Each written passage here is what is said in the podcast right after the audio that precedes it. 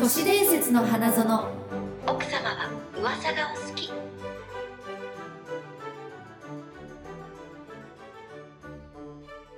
始まりました。はい。はい、都市伝説の始まり花ました園です。よろしくお願いします。よろしくお願いし ます。 この番組は、は、はいい紹介ですね、えー都市伝説が大好きな女二人が、えー、噂話や内緒話でこそこそ喋っちゃおうという番組になっております。はい、自己紹介の方を参りたいと思います。はい、あいうえお作文から、えー、私がらです。ラブラブファイヤ ー。おーい私離れおー忘れたのかと思ったゆきぜです。一瞬忘れたね。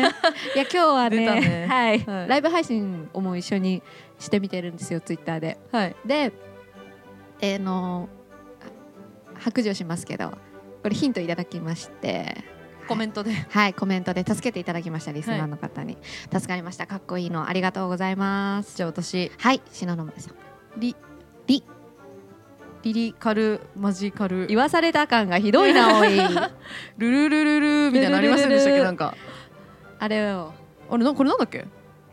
パスカルパスカルルルルルル ですよえ、それパマミタスマミタスま、なんかなんか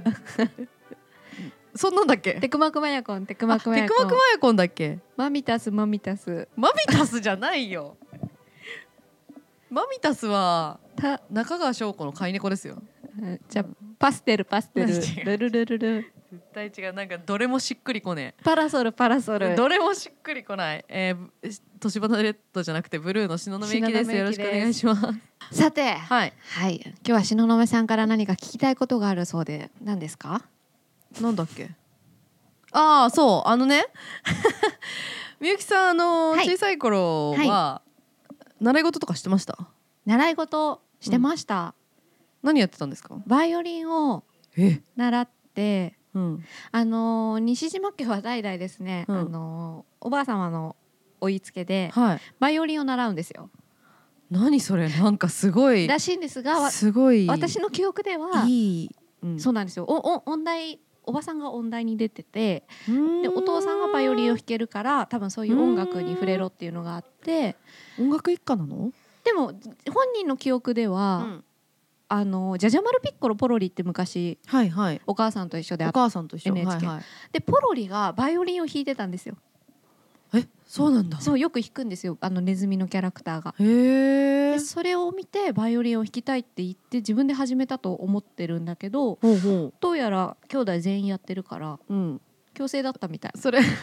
捏造してるんじゃないですかなんかね記 憶の捏造されてるのかもねそれかでもお姉ちゃんいるんだっけあ違うお兄ちゃんいるあお兄ちゃんがやってるからやりたいみたいなのあがー自発的にそうい出うのあるかもねた可能性はありますあよるねかもねお兄ちゃんとか言ってたあとはもうバレエ4歳からバレエね、うん思い出の美化って言われてるよ、思 い出のいいかなんかなコメントのセンスが秀逸、んうん好きよそう、へーそうなんだそうそうあとえはもうそれだけですかあなとダンスですねあバレダンスもやってたんですねクラシックバレエ4歳の頃にわすごい、始めうて、んまあ、ずっと落ちこぼれでへえやめたかったですねもうやめたいけど11年はややって自分で始めたことはやりなさいって言って、めたくて11年やるってすごいな、そう途ね中、お嬢って言われてるよ私も思ったあーでも全然両家なんですね全然貧乏乏貧乏すただその保育園とか幼稚園じゃない、ごい はいあはのい行ってるじゃない、はいはいでみんな帰っちゃうんだけど、んなんかお父さんが全然迎えに来ないの共働きなのは他にもいるんだろうけど、うんうんずーっと最後まで土曜日残っててうん一、人だけずーっとポツンって座ってるところにバレエ教室が来たの。うんうんでその保育園空いた保育園を放課後使うっあていーうバレエ教室で、はいはいあこれ見てるんだったら始めようっつったのが最初へえすごいそうなんだお父さん待ってる間にはバいレエ始めとこうっつって、それがねもうこんなねダンサーにいやなってしまって、感謝だよねすごいねそれってうんうん親にも感謝ですえでも私も似た感じかもしれません私はえっと幼稚園のあの離れみたいのがあったんですよ幼稚園、うんうん幼稚園にねプレハブかなうん建物うんにのところでうんなんかいつも騒いでる人たちいて面白いなって思って音楽歌歌ったりとかしてて、うんしたらそれがなんか英語で演劇をやるへえあ習い事だったのね。ほうほうほでだからそのじゃあ放課後にそのままそっちに行ってやるっていうので、ううん自分でやりたいって言ってうんやったら、そこはまあ英語で演劇やるから、うんそこで演劇知ってへえこの道に入ったんですよね。どっちもその保育園でスタートしてるっていうのがう私もだからそれを15年以上続けたからそっすからごいねそれは途中でやめたくならなかったの、なったっていうか、うんあの中学生までは全然面白くなくて、まあ、うんちっちゃい頃は楽しかったですけど、うん物心ついてからはうんやっぱそういうの恥ずかしいとかがあって、うんそういすっごいやめたかったんだけど、うん中学校のまあ入ってちょいぐらいで楽しく演劇自体が楽しくなってきて、うっんうんうんていうでもだからいやいや言ってましたよずーっと辞めさせてくれなかった辞めたいとか言わなくて辞めさせてくれなかったとかじゃなくて頑張って通ってたやのめたいとは言わなかったねまあそれいはやいや頑張って通ってたみたいな感じでしたねねなかったんだろうね選択肢が辞めるそうやめるっていう、いう多分選択肢がなかったうん、いい子だねいやーでも最近なんかその演出つけあ違う出演したやつか、うんのあの出演者が一人その同じやつに通ってた人だったりとかうーんすごいあ縁とそう高校の先生が同じやつ通ってた人だったりと かなんかそのね狭い世界があのそうあのー日本中にあるんですよその支部が、うんああーこの間ちょっと話してたよねあそうそうそう、んんだからあそこの子なんだみたいなつながりがね、なんか結構嬉し嬉いしいよねなんかさ私最近もう一個番組始めてさ自分はいはのいダンサーさんたちとかもう真面目な話をそれはするんだけど、うんなんこかっちが不真面目みたいな言い方しないでもらっていいで じすかゃあこっちは ねこっちはねちょっとおかしいなことになおかしいなことになってるね、 確かに、うん、うんなんかさそういうなんだろう続けるってすごい才能だし、なんかそういいう人のルーツ聞くのもめちゃめちゃ楽しいうなん続けるって、まあ、自分のことを忘れてうん、この人すごいなって思うあなんかーずっと15年も同じことやるって確かにすごいことだなって思すごう、うん続けるのがい一番大変ですようんね。そそれが才能っていうものう、んうん才能があるないとか決めるけど自分で、うん続けられたってことがもう結果本当才能だからなんて真面目なことを言いましたねいけやど、だから私は年花がもうね2018年も続けられたことがとても嬉しいです。ね、うん急にまとめんだよ なそろそろ時間かななと思って。まとめがうまいんだよな今年もよろしくお願いしますよ本今当に年。もよろしくお願いします、着物でやってっからまだ正月気分なんですけねそうそうそうそどうはいじゃあ今日もよろしくお願いしおます。願いします不思議動物園っていうコーナーを作りましたやだ可不愛い思議動物園キャッキャ可愛い。私たちちょ、はいと時々動物ネタやるじゃないですか動物好きだからね。はい、こういう動物系の都市伝説をうん不思議動物園ってうんいううん。くくりにしません、なるほど ここで打ち合わせしてるんですけ ど分かったよ。で動物園の飼育員うん我々は、またそういうまたさ自分で自分の首を絞めるんだよなすぐオッケー飼育員ね分かったゆごろです。 よしよしよしよし。おしよしよしよし。出た出たペロペ見ロ頃ペロペロ ペロ。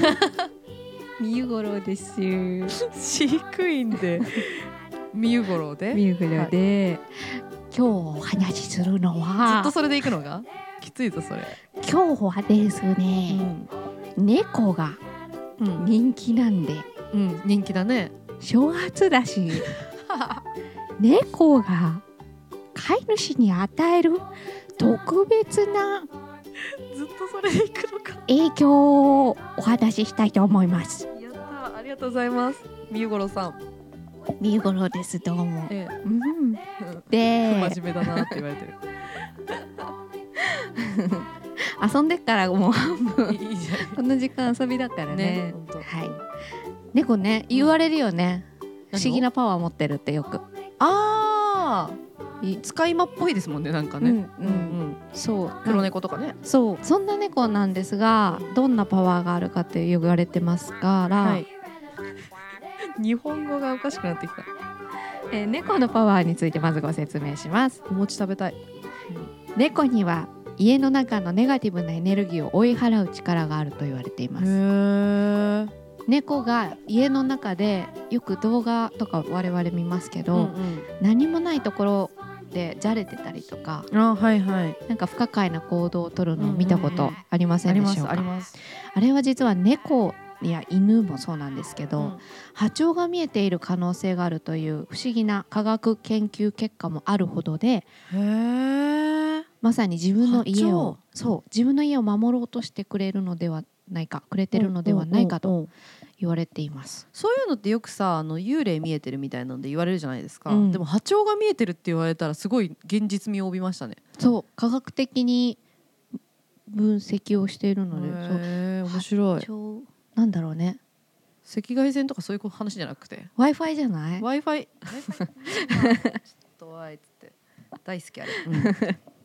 そうでそのあの猫のさまざまな柄によっても特性があるっていうことなのでこちらをご紹介したいと思います。そう 擬人化がはかどるはいすいそうませんまずは黒猫ちゃんはいオカルトと呪いに最も強くほう魔術的な防御力を持つほ家の中のネガティブなエネルギーを浄化するのに最も長けているうへえ黒猫飼った方がいいんだじゃあ魔女の宅急便のイメージなんですけど、まさにそうだねうん、黒猫魔術ってなんかまんまだよねまんままんまですねうんそういうなんか楽しみ方もあると思って聞いてください、はい次三毛の三毛 猫あ知ってる三毛猫ってさ知ってる知ってるってるさすがここだけでわかるって 三毛猫ってメスが多いんですよね、うんほとんどメスなんですよねうん、での野良でもそのオスが見つかって、うんこの間3,000万でなんかいや買い取った人がいるっていうすごい遺伝子的にねうんすごく珍しいで劣すね,、勢だから出ないんですようね、んオスの三毛猫さあそんな三毛3000万猫もすんだ見つかようかな未食の3色の毛皮を持つ三毛猫はうん幸運と繁栄を招き、三ユゴロどこ行ったんって言われてるよ家を脅威から守ってくれます 家を脅威から守ってくれます次青みがかった灰色の猫長くなるよこれ大丈 夫だ長くなっちゃうだうらり倍になっちゃう年上げ者の それそっちに聞こえるんだよなおやおやおやおやロシアンブルーの話に戻っていいですあどうかぞ、ロシアンブルーはですね、うん飼い犬の感情に落ち着きと安定を与えてくれる猫で何言ってるかわかんないんだよな 飼い主飼い主の感情が落ち着く癒し系、そう、ああん癒し系猫うん、なるほどで生活に喜びと愛を運んでくれます いいじゃん、で静かなエネルギーをたたえうん、幸運を招くいいじゃんもうとにかく穏やかへえでこのロシアンブルーっていうのはです ね非常に人懐っこいってことで有名なんですね顎がやんやん出てきま したもうダメだ本当に犬っすぽごいくツボ、うんだから犬っぽい猫をお求めであれば、うん、ロシアンブルーは非常におすすめですそうなんだ私ロシアンブルーにしようもともとロシアンブルー好きだったけど飼うならロシアンブルーですね超懐っこいてへ雲をえ抜いてなんかあのポワッとした感じがいいですよねちょっとなんかデブちゃんみたいななんかこうふわってしませんいいですね細身じゃない感じがねちょっとブチャな感じが、うん感じがそして、えーこちらはポイントカラーのある猫うんシャム猫とかねうんあちらのように顔や志村けん入ってきたね顔や尻尾などの体の一部だけに色がついた猫はうん非常にこれ遊び心を持っているんですねおー遊び心かわいいうん名声と成功さらには長寿を飼い犬にもたらすもたらしゅいいじゃんはいツートーンの猫あ終わったのね2色の毛色の猫は知恵と知識を高めるエネルギーを持っているへえ賢者の猫でございますねへツートーンは、まあ、よえくしましまとかもそうってことですかだし、うん手だけ黒とかたまにねあーはいはいはいはい白黒の猫とかね、うんでサビ猫とか書いてあるけどあ、じゃあサビ次行きましょう。サビ猫。 サビ猫ってなんだっけ？あのだから2色なんだけどまだらみたいあな、そうそうそうそうそう。ちょっとなんか小汚い感じの 言い方よ、小汚さが可愛いみたいなところもありますけど、うんうんサビ 猫癒しの力を専門としうん投資にもたける、うん飼い犬に純粋なエネルギーを与えてさくっれきるからね飼い主のこと飼い犬って言ってんですよね 嘘言ってる 二回目ぐらいかな飼い嘘飼い犬って言ってんだよな え全然気づかなか ったねもう犬だか猫 だかももうやばいまた怒られ るえ言ってたう、うんえじゃあ飼い主ねうん続けるねオッケで、えーこちらが金色の猫ーうんしばしば寺院で大切にされてきた金色の猫はう古代の知恵と関連していると言われているんなるほどこっちねそうで太陽の恵みとエネルギーを体験した猫であるとことですうーんはいなんか不思議なね感じがしますもんねうんうん最後が虎猫もう虎模様のまさに猫、うんは毛皮に縞模様を持つ猫は空気を明るくしうんユーモアと娯楽を提供してくれるはあだそうそうなんですねです虎猫ってでも性格も明るいって言うよねなんか陽気なっって言いますすよね、ね。うんあのそういうようね。ん で、はいあのゴロゴロ音が体にいいなんて近年言われてますが聞いたことありまへすー猫が懐く時にゴロゴロゴロゴロっていう喉のを鳴らはすみたいなそれがあの医学的に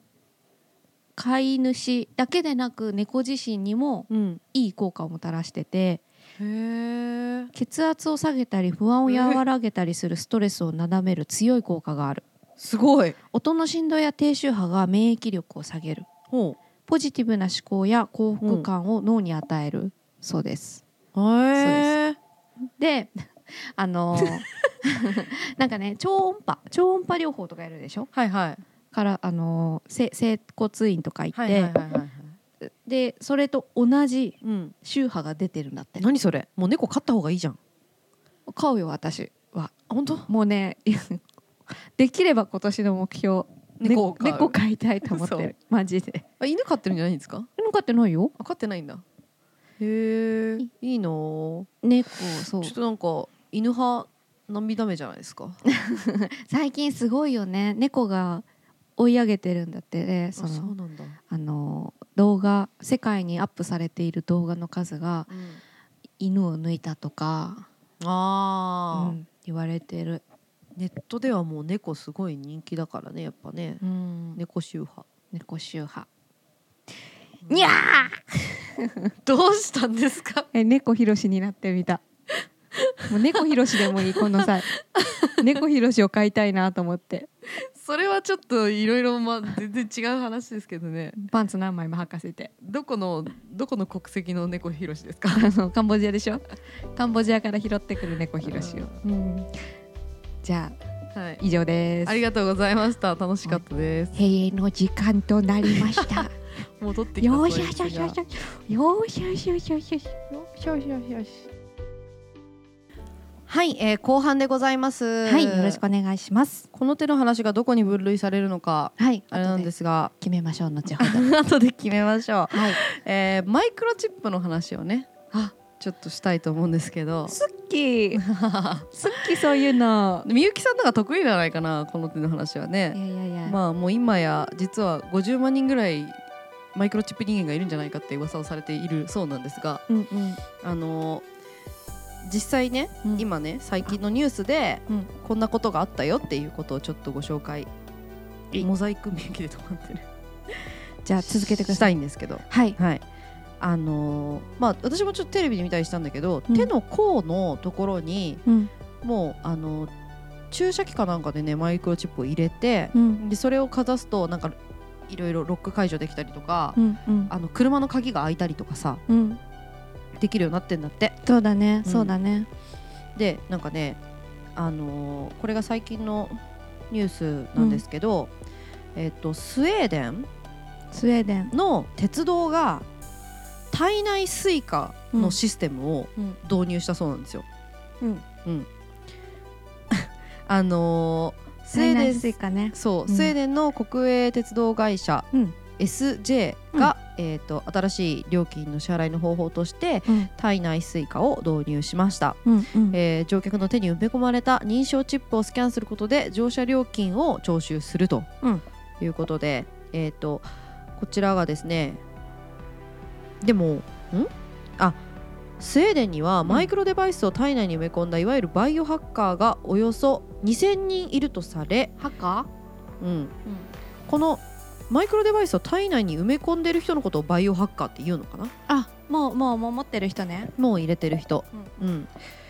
でこの SJ はこのうち200人がうんうん6月の初旬にうん正式開始したこのサービスをあ去年ですね去年去年の6 2017月年のうん6月、に開始したこのサービスを、うんえー、と利用するだろうとはい見込んでこのサービスを始めたそうなんですよ。はいはいはい、でなんかまあうんと全部順調にいってるかっていうとそうでもなくって例えばね、なんかねリンクドインリンクドインっていうサービスのプロフィールが表示されちゃったりとかっていうはいはい誤作動もあったりしたんですけど、はいまあ今のところリンクドインってね SNS だっけなうんうんぽいっすよね聞いたこなんかねとあるうん今のところその順調にうんいってるとうんいうんうことらしい。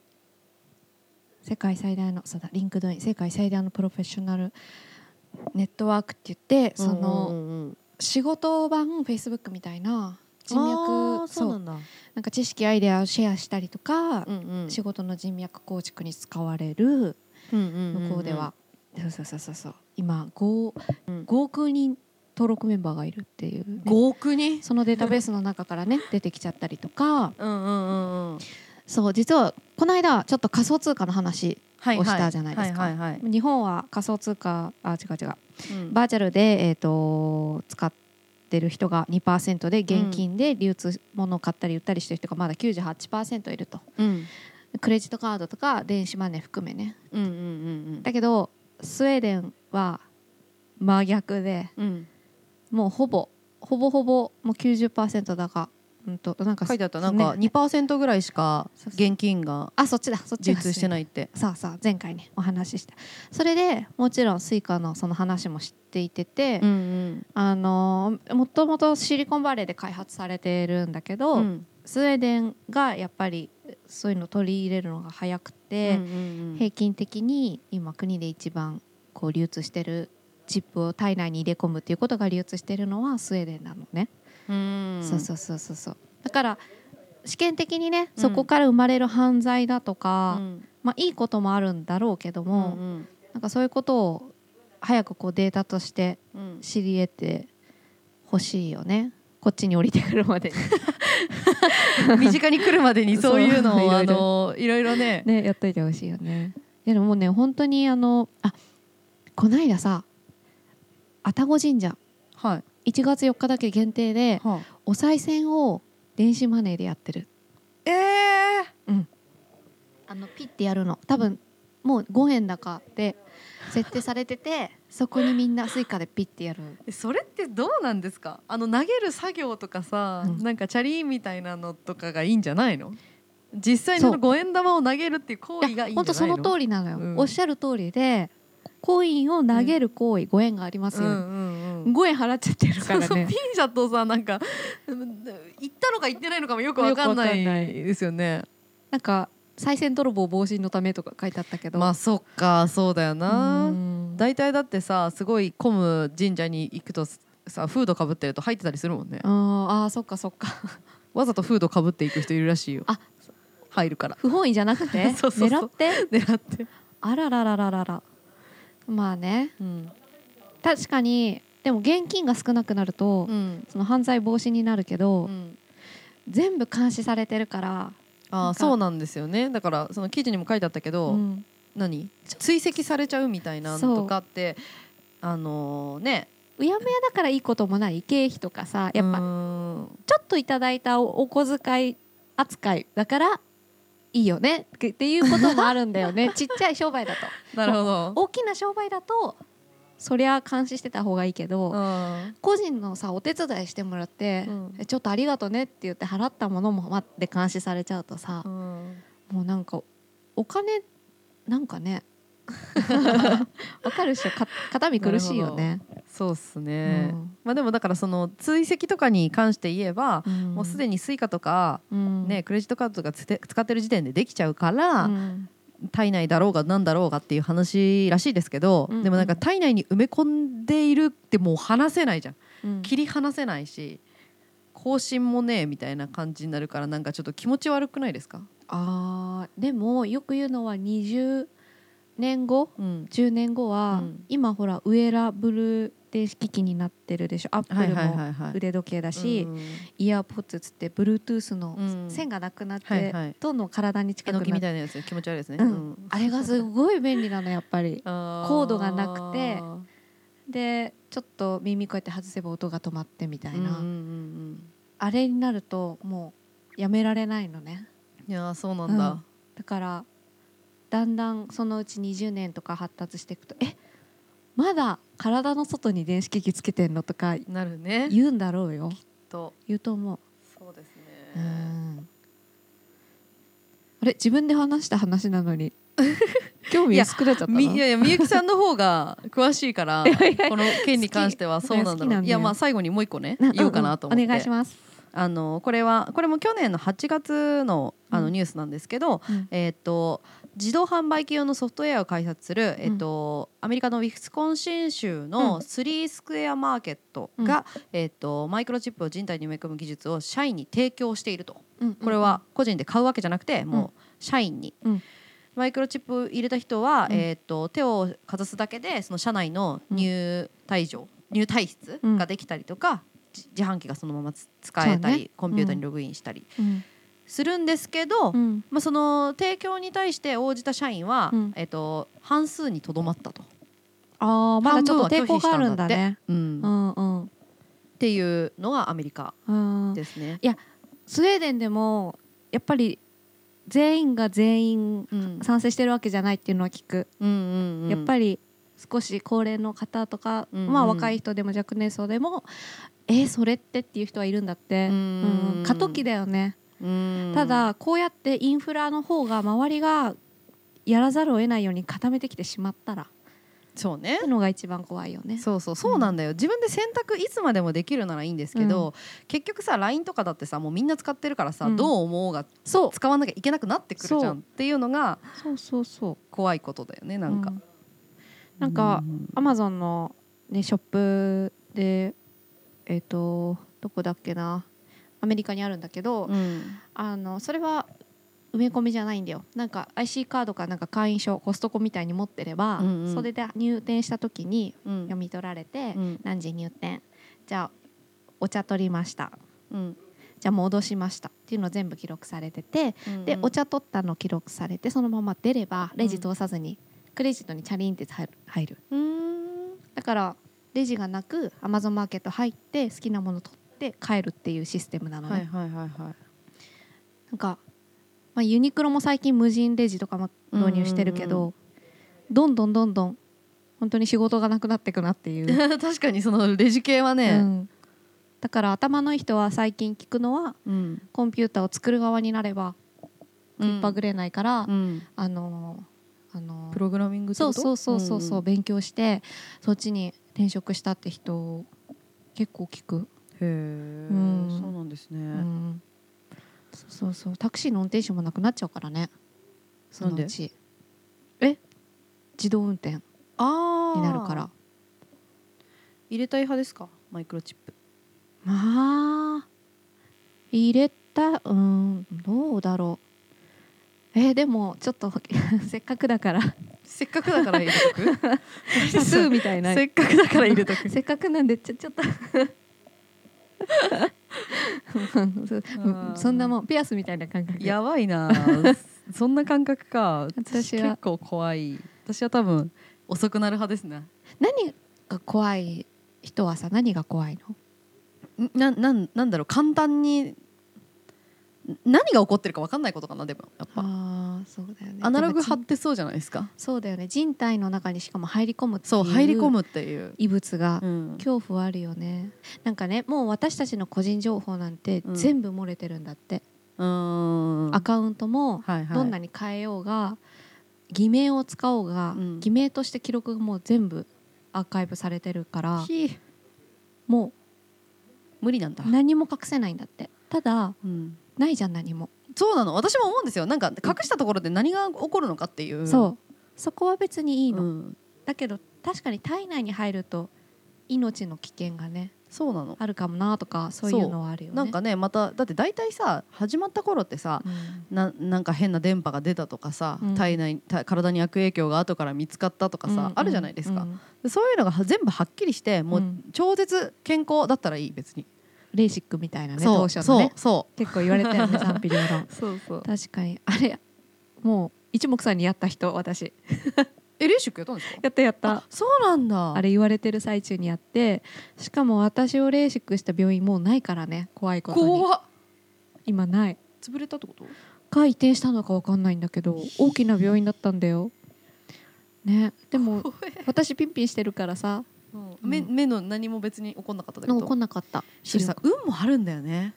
恵まれてるとそ思ううあのラッキーなパターンもあるらしいですよだからそれってあー結構怖くないですか運任せってまあ何でもそっ かだからこまめにお墓参りには行ってる そこはアナログはいはいはいはい いやそうそうだと思ううーんいやでもあのそういうのって、まあ、何でもそうだけど結局軍用に使おうと思えば、うんね、テロに使おうと思えばできちゃうからそうねそこがいきなりみんなのマイクロチップが爆発するすかもしれるないとか本当にありえるよだようねん怖っあ 面白い話をねありがとうございましたありがとうございましたそうこの話の流れの続きでねうんシノに言いたいすごい言いたいって思った話があった のツイッターで言ってたやつツイッーターで言ったあのねえっ、と、まあ、どこまで話していいのかなんだ けどあるはい保険会社の方とお会いしたのほうほうあ保険会社に勤めてたことがある会社方ねああはいはいイングランドにうん本社を置くうん大手のうん保険会社なんですけど、うんまあ、そこに若い頃勤めてらしてほで、えーまずですねそこでううん年末うにん役員会が開かれるのねうんで保険だから、まあ事件に関してこういうことがありましたとか、うんこうトピックスを振り返ってってじゃあ来年に向けてこうしましょうみたいなことを言んうっていう総会があってうんで9.11あったじゃないですかはいはいあの年だけあの年の前の総会の時がすごい印象的でうんその会長の方がねなんかもう怖いもしうん来年大きなビルが破壊されたらみたいな話をしたんだって9.11の前に前のその直前の年でそのつ次の年の9月に起きたんだけど、でも公にはよこれは本当そのそこに勤めてらした方から聞いたんだけど、はいその会社に利益はなかったのああそうなんだ利益は出なかった、はいはいはいはいだけどリスクヘッジとしてうん知ってたんじゃないかな社長みたいになって、うーんそうだねそうでそのねなぜかっていうと貿易センタービルの中に支部があったのはいはいその会社のあその会社の支部がうんでおーその日あのー会議があったんだけどうん別の近くにあるアネックス別の館のはいところで会議しましょうっていうことに急遽なったんだって。であれが起きてあのーその支部には自分の会社の人間は誰もいなかった状態逃げれたってことだタイミングにたまたまあったからはあやばくないですかそれ社員そんな話しちゃっていいんですかだから全部伏せてるんですけ どいろいろ、んそで言うじゃないユダヤ人はうんうんいなかったとかさ、はい言いますねあの中にみんないなかったみたいなねううんんなんかそれ聞いてでねその人都市伝説の話がやっぱり好きでうんお話をいろいろしてたらうん「タイタニック」の話はいはいはいにはないああんなんあれは本当本当保険の話あれ保険保険業界では常識みたいなそ感うじのそうそうそうそう本当テン保ショ険ンだったね金の、うんあのだよねだって入れ替えてはいはい保険金かけてっ保険金詐欺じゃないけどってことですよねていうのをさらっとおっしゃっちゃっておおおおやべやっぱえなりそうなんだそうなんだでそのさっきの話に戻るけどうん結局その保険かけて儲けたとかいう話じゃなくて、うんやっぱりその9.11が起きた時にうんし知ってたんだっていううんうんうんうんなんでだろうねそれはなどういう基準なんだろうねその知ってる知ってないっていうのはねわかんないけどねどこから、ね、そうういうだから大きい保険会社の長だからもうリークされるもんなのかたまたたまその人がそういうつながりがあっただけなのかうんうんうんみたいなところが私は気になりますけど。うんうんあとねもう一つねうん、ファティマ大さんのはい余裕の話になって、はいはいでえっ、と第三の予言にあれ何書かれてたかっていう話になって、はいはいまだ言われてない言われてないやつね。そっとするのっておかしくないみたいな話になって、うん、あれねあの怖え怖えここここはちょっと後でかあのなんかするけど あマジですかこれはそう予想ねこれは予想ですよあくまで皆さんうん予想なんですこけっど、ちは OK なのって書いてあったんじゃないかなっていうだとするとはっていうのは第三のファティマ第三の予言っていうのはマリア様が降りてきて子供たちの前で話すんだけど他うんの大衆の集まった村人の人たちにとってはうん死のと前に話したようにうん光の線だけ降りてるように見えて姿は見えなかったと。うんでその光の線っていうのが、うんえー、と宇宙学者たちがえよく使うなんかゴールドヘアみたいなねなんか線の名前があるんだよねそういうそう宇宙人が天に降りてきた時のよはいはいくある現象みたいのうんうんとすごい酷似していてうんもしようんマリア様がうん第三の予言で「って言ったらさうんマリアさん自身がさうんしてるじゃんもちろんそれっておかしなことじゃないだかららマリア様自体がうんこの間ちらってそのまたまさにその時話したうん宇宙人説うん当たってないって思ってマリ確かアに様がうん宇宙人もともとだったのか宇宙人が成り代わってマリア様となって現れたのかはわからないけど、うん自ら宇宙人でそう言ったのならうんありえると思って全然あり得ることだねだって宇宙人をなぜケネディ大統領がずっと調べてたのに公開しないかっていうのは宇宙人の花と姿を認めると神のはあ神の定義がなそそこがつながるんだもうそう神の定義が変わっちゃうからえこの話やばくないですかねなんイベントで言った方がよくなかったこの話あそう だってイベントいつかやるか分かんないからえこの話イベントでも言って すごいすごいびっでしょくりしたでうんそうそうそうそうそううだってさキリスト教の絵画はうん前回年花でもしょお話ししたけどちょいちょいちょいちょい書かれてるものにさ宇宙人みたいなものとかさ、はいはいあの絵絵紹介したやつね、うんはい、がなんでこの時代に飛んでるのみたいなものが書かれているっていうのは、うんどっかしらやっぱりもともと宇宙人なのか、うんキリストとかマリアがうんうんで途中で入ってきてしまったのかはわからないけど、うん宇宙人ってね時間の概念がないんだってだって過去も未来もいけるからポンっていったところがそっかそうあの特にその未来とか過去とか今とか、はいはい私たちが池袋とか高田馬場とか大塚とか行けるよう に山手線でね、はいはい山手線で何年でも行けちゃうんだからはいはだからそういう時間の概念があまりなくて、うんだとしたらあり得るよねその時代に宇宙人がいて私たちの未来も宇宙人が知っててそうそうそうああとさもう一個だけ話していいいえすごい話うん、これは本当この間ついこの間の年花に関係あるから言いたかったのあああの PEPE の話したじゃんはいはいはい Google 翻訳のソマリ語から英語にして、ピーペーペーペーペーってやると、はいえー人々を崇拝せよとかイスラエルの民をとか、うんね、全然違う言葉が出てくるっていうお話をしたんですけど、数によって変わるんだよね文章がねそううそうそうそう、ん36パターンぐらいあって、うんでそれをオンエアした、えっと、収録したのが11月うんオンエアしたのが12月の25日うん12月25日の時点でうんリスナーさんがやったらうん出てこないんですけどってね見たあれ、ツイッターで見ました消されてたのねやば年花が喋ったからじゃないじゃあその間に何があったか え知ってるその間に何があったか11から12月の間に間にななんだろうわかんないトランプさんがエルサレムにさうん首都認定して移したじゃん大使館を。で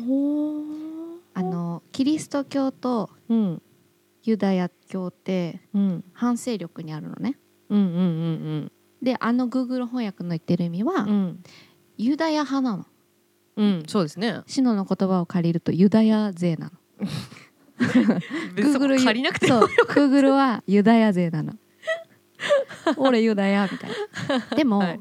アメリカさんってうんキリスト教メインで動いてるから、そうですねこっそりやっぱ言わなきゃいけないメッセージなのかなとか騒がれちゃったわけだからこそ。はいはいはいはいでもトランプさんうんユダヤ勢なのよ。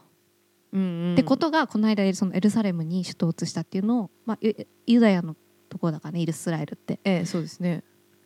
だからユダヤ勢っていうのが証明されてしまってそれが消えたっていうのがうん怖くねっていう話怖えなんいやー怖えまあ、何をししようとしてるのかはそこからほんね、みんなで想像を働かせて楽しむところだけどでもなんかその Google 翻訳騒がれて消えたっていうのはなんかいたずらにして悪質だなと思う確かにタイミングもいいし消えたら余計騒がれんのにねうん なんかさでもそれも含めてパフォーマンスの可ま能あ性かも,、もあありますよねあるしうんい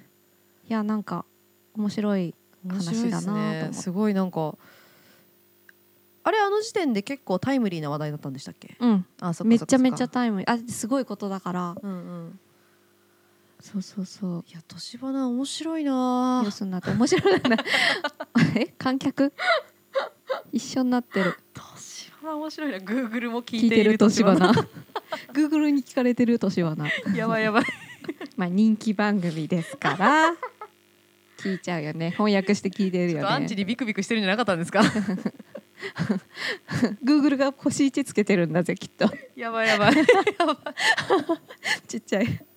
ちっちゃい戦いうんちっちゃいんだかでかいんだかわかんないなんかねそう Google 翻訳はねちょいちょいあるんだって他にもメッセージがあそうなんだ探してみるのも楽しいかもはいそんな感じで、はい今宵も楽しい 年花のお時間は終わりとなありりがますとうございますありがとうございましたえーこの番組はこの番組はの前に公式ツイッターがございますはいハッシュタグ年花で、えっ、とご感想いただけるとはい私たちが話しかけに行ったりしますので、ぜはいひつぶやいてください、お願いします